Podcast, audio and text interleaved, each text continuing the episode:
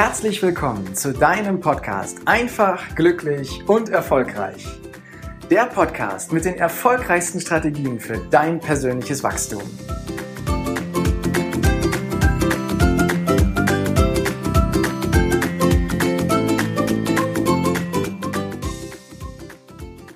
Heute habe ich eine besondere Podcast-Folge für dich vorbereitet, denn vor einiger Zeit habe ich eine Geschichte entdeckt, und zwar eine Geschichte über den Wert der Zeit. Und diese Geschichte hat mich tief berührt, sodass ich sie gerne heute mit dir teilen möchte. Und warum mache ich das? Ich erlebe immer wieder Menschen, die rastlos durch ihren Tag hetzen und ganz ehrlich, mir ist es oft auch schon genauso gegangen. Diese To-Do-Liste noch erledigen, jene Rückrufe, hier noch ein Meeting, da schnell noch was einkaufen und plötzlich, zack, ist der ganze Tag vorbei. Und wenn ich mir dann abends die Frage stelle, was habe ich denn heute eigentlich so gemacht, muss ich mich wirklich, wirklich ganz schön konzentrieren, damit mir einfällt, was ich alles gemacht habe. Weil ich einfach so durch den Tag gerast bin. Und dabei ist die Zeit etwas, jeder einzelne Tag, jede Stunde, jeder Moment etwas Einzigartiges. Etwas, das nicht geliehen ist, sondern das wie in einer Sanduhr von oben durchläuft nach unten. Die Besonderheit bei uns ist halt, wir können sehen, was unten durchgelaufen ist, aber wir wissen nicht, wie viele Sandkörner oben noch drin sind. Und deswegen ist Zeit etwas ganz Besonderes. Und die Geschichte über den Wert von Zeit, die kam von einem Taxifahrer, der sie niedergeschrieben hat. Und die Lehre daraus, die muss ich gar nicht großartig herausarbeiten.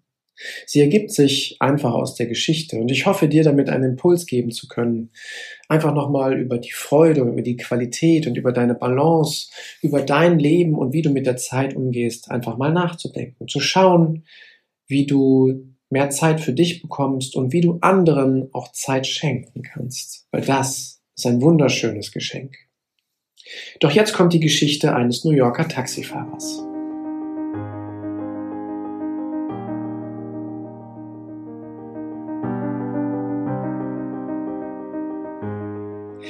Ich wurde zu einer Adresse hingestellt und wie gewöhnlich hupte ich, als ich ankam.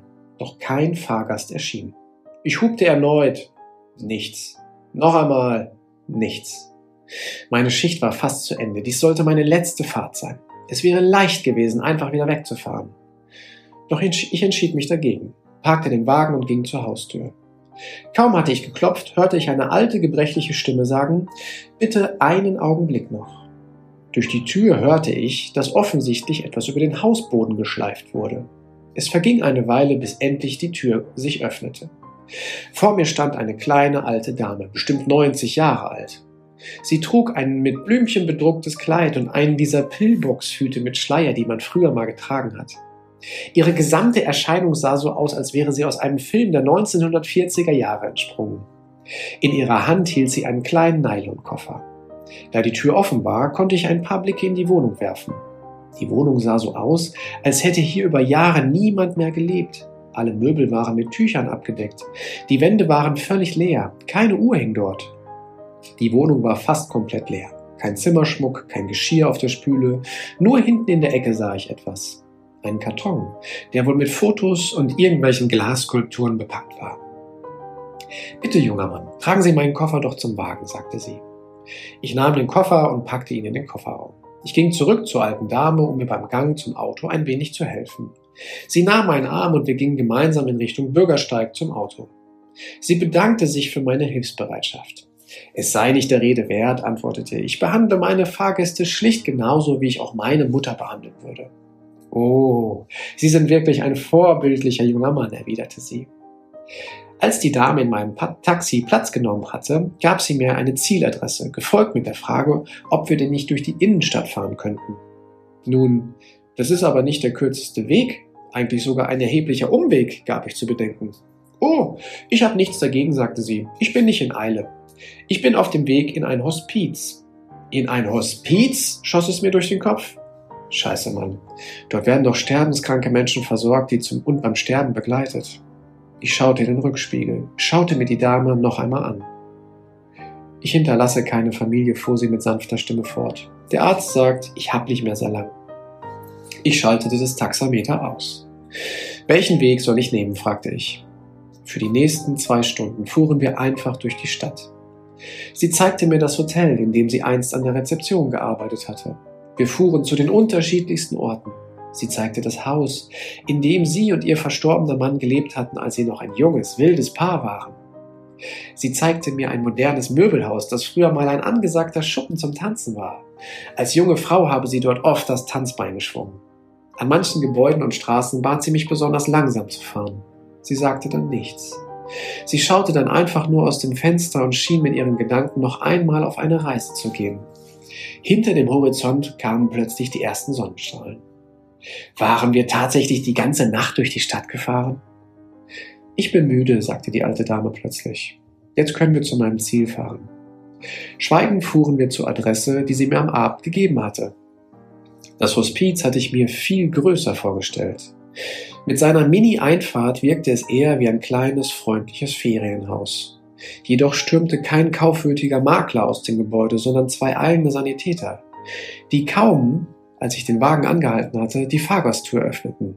Sie schienen sehr besorgt und sie mussten schon sehr lange auf die Dame gewartet haben. Und während die alte Dame im Rollstuhl Platz nahm, trug ich ihren Koffer zum Eingang des Hospiz. Wie viel bekommen Sie für die Fahrt? fragte sie, während sie in ihrer Handtasche kramte. Nichts, sagte ich. Sie müssen doch Ihren Lebensunterhalt verdienen, antwortete sie. Es gibt noch andere Passagiere, erwiderte ich mit einem Lächeln.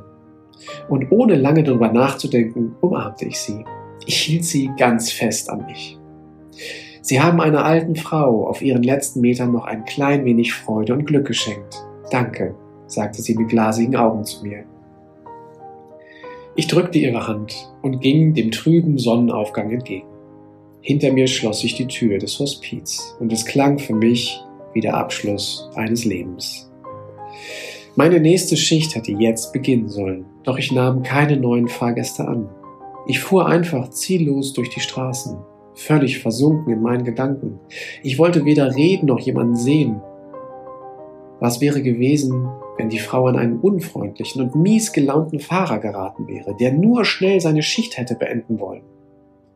Was wäre, wenn ich die Fahrt nicht angenommen hätte? Was wäre, wenn ich nach dem ersten Hupen einfach weggefahren wäre? Wenn ich an diese Fahrt zurückdenke, glaube ich, dass ich noch niemals etwas Wichtigeres im Leben gemacht habe. In unserem hektischen Leben legen wir besonders viel Wert auf die großen, bombastischen Momente. Größer, schneller, weiter.